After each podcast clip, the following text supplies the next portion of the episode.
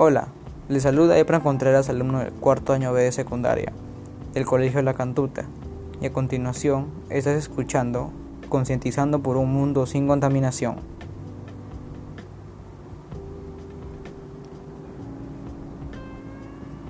En esta oportunidad trataremos acerca de la contaminación del aire.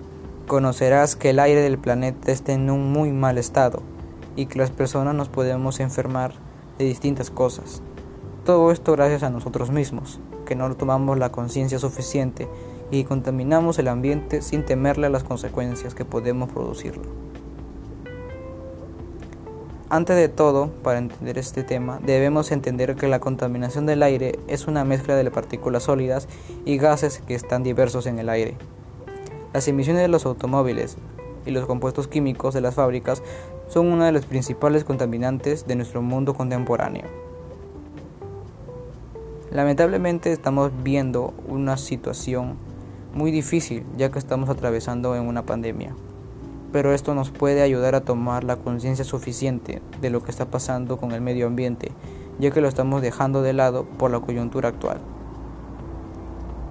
Asimismo, entre las causas que ocasiona esta situación se encuentra hacer disminuir los efectos de la contaminación ambiental en la salud a partir de prácticas cotidianas de actividad física.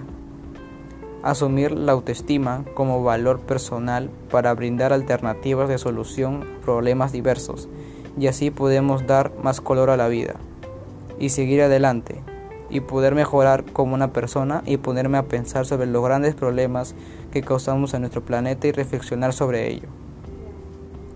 Crear un cronograma de actividades que nos ayuden a superar enfermedades relacionadas con el estrés o la obesidad.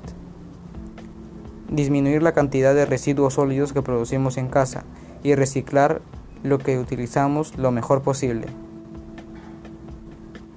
Pero todo esto podemos frenarlo. Todo esto depende de nosotros mismos. Entre las acciones o propuestas de acciones para mitigarlo tenemos las siguientes.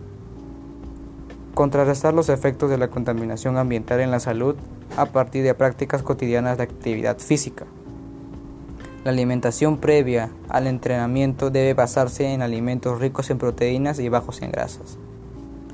Asumir la autoestima como valor personal para brindar alternativas de solución a problemas diversos.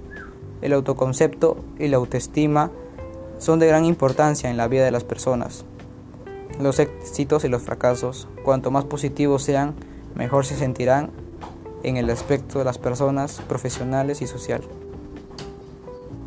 Con todo esto lo mencionado, estoy seguro de que tú tienes esta iniciativa de mejorar este planeta. Te invito a poder reciclar los residuos plásticos y mejorar el ambiente en el que vivimos. Muchas gracias por permitirme llegarme hacia ti y hacia tu hogar. Nos encontraremos en otra oportunidad. Gracias por compartirme un poco de tu tiempo. Buenas noches. Que Dios te bendiga.